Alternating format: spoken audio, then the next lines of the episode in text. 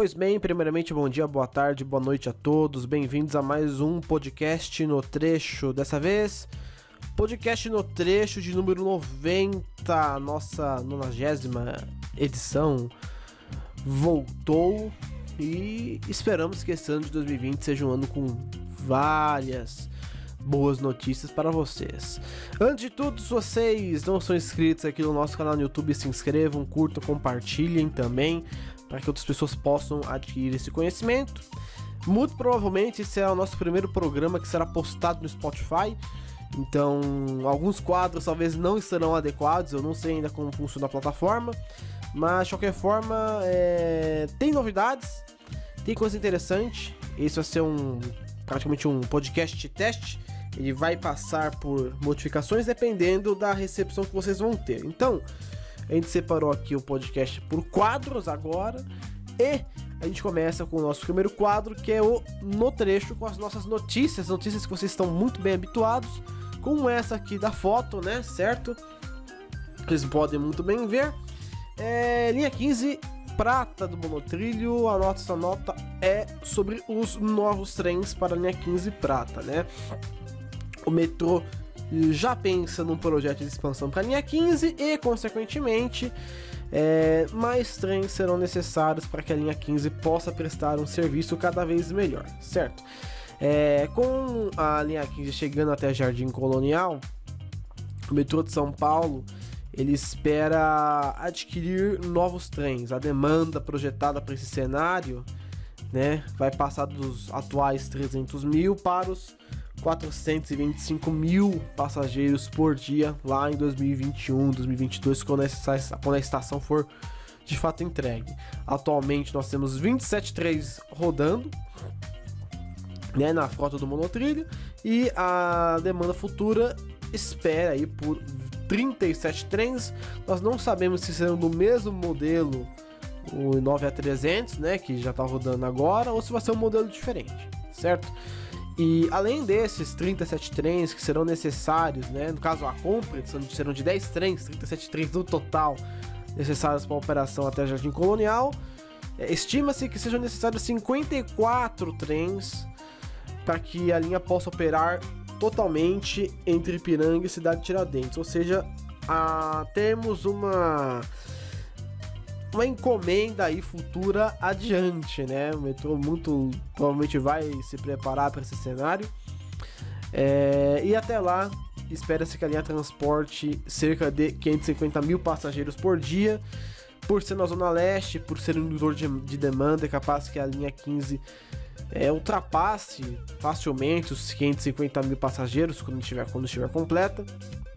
Fato é que novos trens deverão ser adquiridos pela companhia, o que vai ali alimentar empregos, que vai trazer ali bastante coisa bacana é, para a região ali, né, na zona leste de São Paulo. Então tá aí, novos trens com monotrilho, né, daqui a alguns anos vocês podem ver eles aí passando por aí, né, não tem previsão, mas logo logo, quem sabe, eles aparecem. Certo, nossa segunda nota de hoje é sobre as obras da linha 17 Ouro, o monotrilho mais completo complicado que São Paulo já construiu. Acho que é a obra mais bizarra aí, né? É, infelizmente, o monotrilho da N17 vai ficar marcado por ser uma das obras mais esquisitas que já passaram por aqui, certo? Monotrilho, então, da linha 17, 7 anos de construção e incríveis 58% de obras concluídas. É um pouco assustador pensar nisso, né? A obra era para ter sido entregue para a Copa do Mundo de 2014. Ela liga o aeroporto de Congonhas até a estação Morumbi. E naquela época era pensado ela sair do aeroporto de, de, de, de Congonhas para chegar até a estação São Paulo Morumbi. Né? É, essa é a questão interessante, né? Mas infelizmente houveram várias interrupções na obra, né? É, esse ano mesmo, de 2019, esse ano não, né? Ano passado, 2019, a gente teve a rescisão de um dos principais contratos, que foi aquele contrato do consórcio CMI, e consequentemente o metrô teve que bolar uma nova licitação para poder retomar as obras. Teve uma empresa vencedora, mas, né, a linha 17 é uma linha que é zicada por essência. Então o que aconteceu? Infelizmente, É, uma das concorrentes ali para a retomada das obras acabou é, entrando na justiça por conta que a empresa que ganhou a licitação ela não teria ali é, algumas documentações é, em relação a que, são exigidas em edital, né? Tem uma documentação relacionada à arquitetura, né? Tem uma questão de patrimônio, que o patrimônio da empresa tem que ser de pelo menos 10% do valor do contrato, né? Do valor da obra.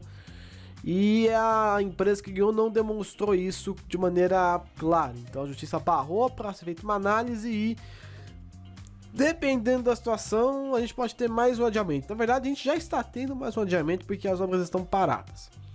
A demanda da linha 17 horas é chamada em 171 mil passageiros por dia, com o seu belo headway de 3 minutos, ou seja, 180 segundos, e 14 trens que serão comprados inicialmente. Os trens estão a cargo da Bom Sinal, Molinari e Tetrans, que vão fazer a parte aí de trens e sinalização, porte de plataforma também, né?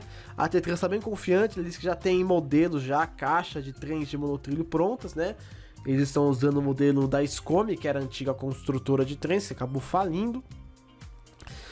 E é isso, né? Algumas obras mais importantes, como o pátio água espalhada, finalização de passarelas e estações, e a própria estação Morumbi já estão em ritmo muito acelerado, mas tem partes que ainda estão naquelas, né? Que precisam ser concluídas, como por exemplo as vigatrilhos em algumas regiões que ainda não são, não estão ali devidamente alocadas nas vias, certo?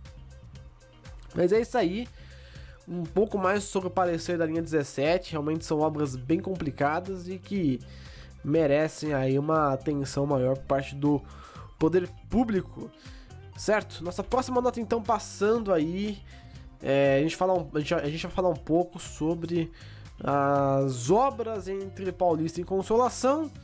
O túnel não é na verdade o novo túnel ainda, mas é uma obra ali que visa melhorar o fluxo na região dessa estação, certo? Será feita uma um deslocamento das esteiras rolantes. Hoje em dia a gente só tem duas esteiras rolantes, se eu não me engano, que sobem, né? Será feito o um deslocamento dessas esteiras para a direita, né, na vista de quem sobe de Paulista para Consolação.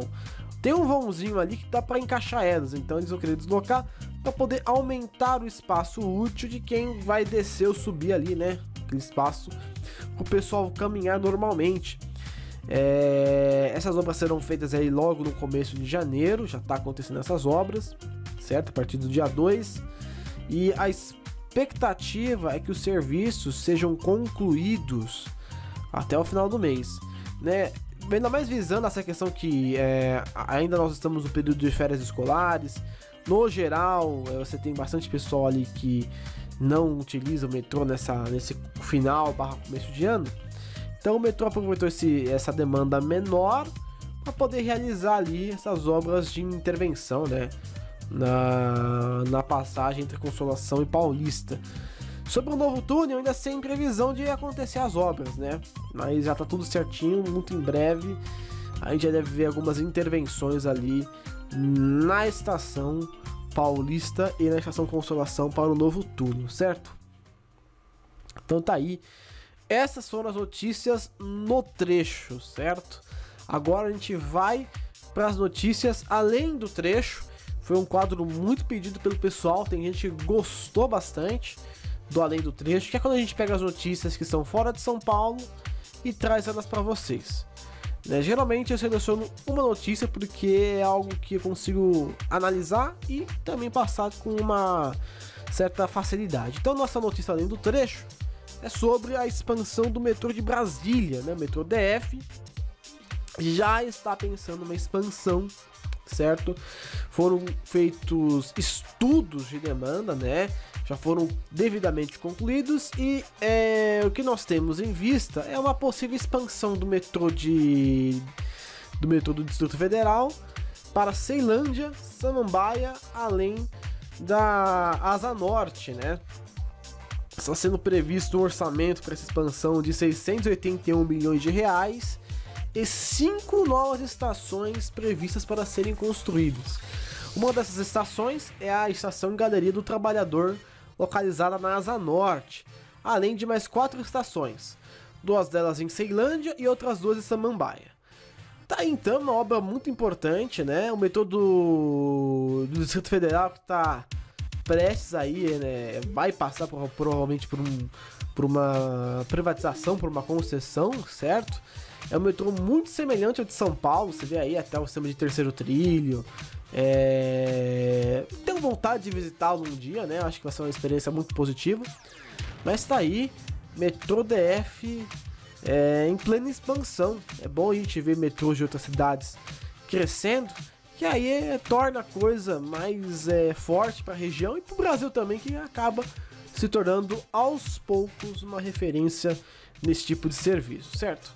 Então tá aí, essas foram nossas notícias. E agora a gente parte para um quadro novo. Eu estou implantando aqui agora, que é a nossa caixa de sugestões. O que, que é para vocês ouvintes é, inscritos aqui do canal? O que, que é a caixa de sugestões? A caixa de sugestões é o seguinte: é o espaço onde vocês podem deixar sua crítica, sugestão, comentário, enfim. Você pode, desde, por exemplo, fazer um comentário sobre uma notícia, é, deixar o seu elogio ao programa ou alguma coisa do tipo, ou até mesmo é, falar sobre o que você acha, vai. Sua experiência no metrô e na CPTM está sendo favorável, está sendo desfavorável? Você pode mandar sua mensagem, as melhores mensagens serão selecionadas e lidas aqui por mim, certo? Eu não posso ler tudo, mas as que eu achar mais interessante eu vou estar tá dando uma olhada, né? Até mesmo para deixar uma coisa mais interativa. Então, eu separei aqui duas mensagens e alguns áudios, certo? É, primeira mensagem aqui que eu selecionei do William Spina, um dos inscritos aqui do nosso canal no YouTube, participa bastante. Ele diz o seguinte aqui, que esse ano a CPTM consiga reduzir o intervalo na linha 13 Jade para atrair mais passageiros e diminuir o número de falhas em toda a malha metroferroviária. De fato, é um desafio da CPTM é, de diminuir os intervalos. A linha 12 ela vai ser uma das mais focadas aí nos próximos anos, até para tentar deixar fazer com que a linha 13 se encaixe definitivamente até o braço. Então a gente tem essa perspectiva muito positiva para o futuro. E tem um outro comentário aqui do Thiago Hortz, né? Ele diz o seguinte: segundo o site Guarulhos hoje, a expectativa da CPTM é de ter todos os trens série 2500 em operação até abril. Isso pode acontecer? A CPTM conseguiria colocar dois trens por mês para conseguir os oito trens até abril? Certo. Então ele faz uma pergunta, só comentando em cima disso que o Thiago comentou, falou. É, eu acho muito difícil a CPTM colocar os oito trens 2.500 em operação até abril. É, os trens, eles naturalmente vêm com pendências técnicas, elas devem ser primeiramente resolvidas. Cada trem passa por uma bateria de testes individual, certo? Não é um teste coletivo. Você, claro, através do primeiro trem, você pode é, padronizar determinados testes e determinadas melhorias, mas isso não significa que ele não vai passar pela bateria que todos os outros trens passaram. Sendo muito otimista, eu creio que até, é, até o final desse primeiro semestre, ou seja, até o final de junho, a CPTM consiga entregar os oito trens da série 2500. Na minha opinião, né? Eu acho que nesse tempo todo dá para a CPTM fazer uma tentar agilizar a situação para entregar esses oito trens, certo?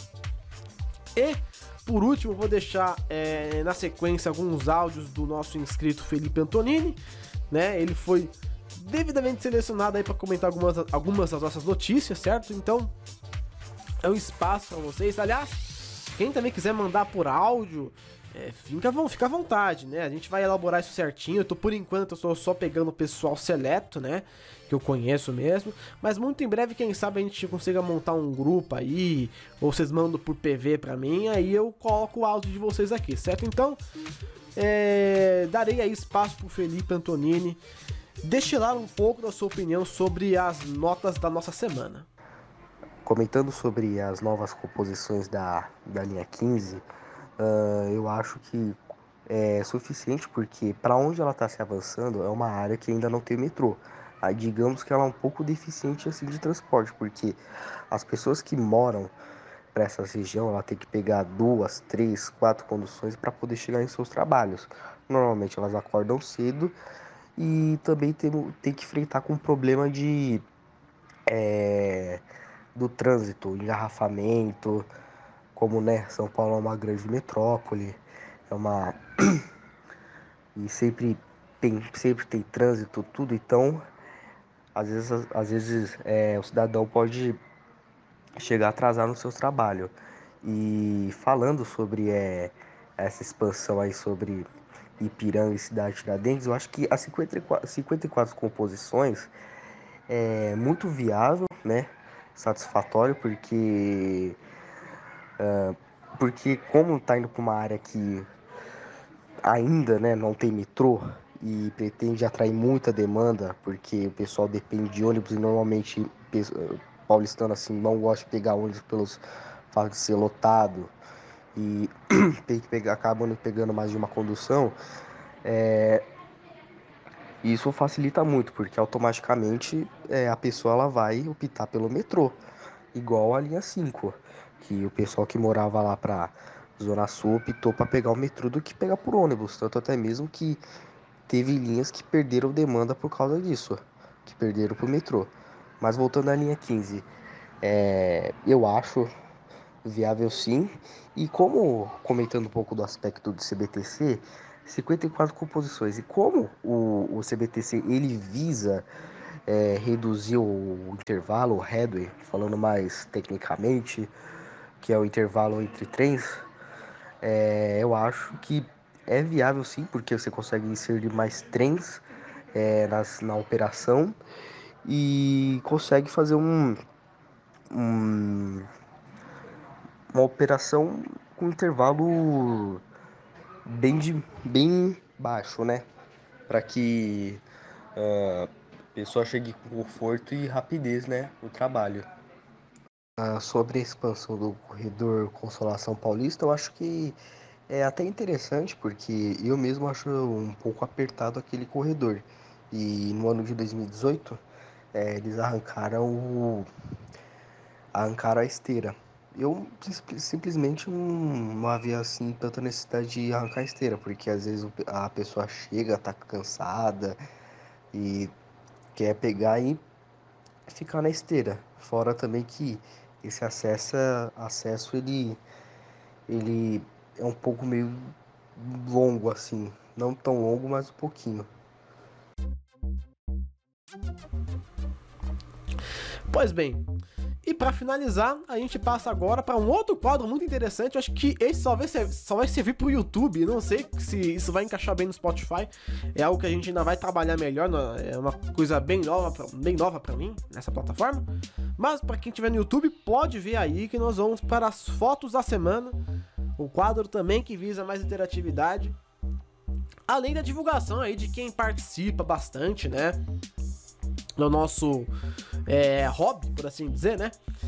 Então, vamos mostrar aqui as principais imagens da semana, também previamente selecionadas com o pessoal que é mais ativo na comunidade.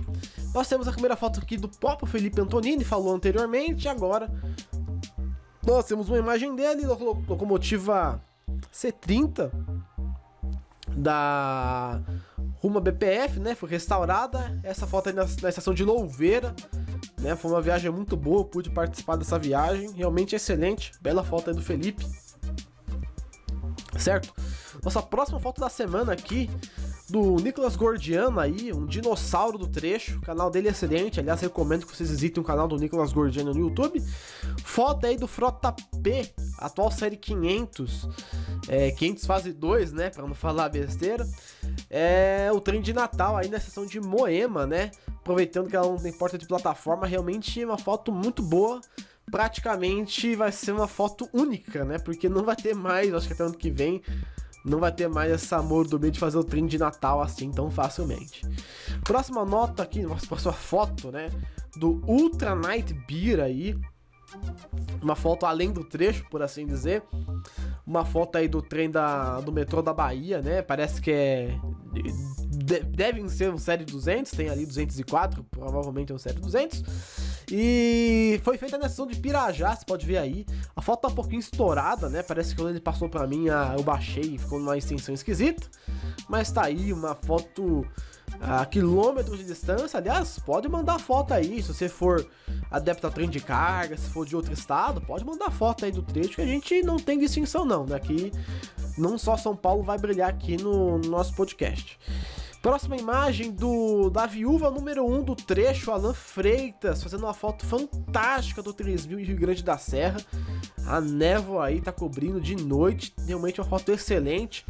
Raramente o 3000 vai para Rio Grande da Serra e quando vai registrar é uma coisa que tem que ser obrigatória, né? E por último, para finalizar, a foto do Kaique, né? O Kaique também participa bastante aí da comunidade no geral. É... Se vê aí duas locomotivas do 20C da MRS transportando bobinas. A foto foi feita na estação Engenheiro Goulart, certo? Então tá aí. Essas são as fotos da semana. É... E esse também foi o nosso podcast de número 90, certo? É, praticamente aí um pouco menos que 20 minutos. E agora minhas administrações, minhas recomendações. Gostou do podcast? Deixe seu like, se inscreva aqui no canal no YouTube, compartilhe com os amigos. Dúvidas, sugestões, críticas, por favor, deixe nos comentários. Lembrando que nós também temos espaço para caixa de sugestões, ou seja, se você tiver alguma coisa para poder falar sobre o sistema, algum comentário sobre o podcast, alguma coisa para poder falar, deixe nos comentários que nós vamos é, realizar ali né, a seleção dos melhores comentários e os melhores serão lidos aqui por minha pessoa. É isso então, ficamos por aqui. Agradeço a todos que ouviram o nosso programa e até a próxima edição do podcast No Trecho.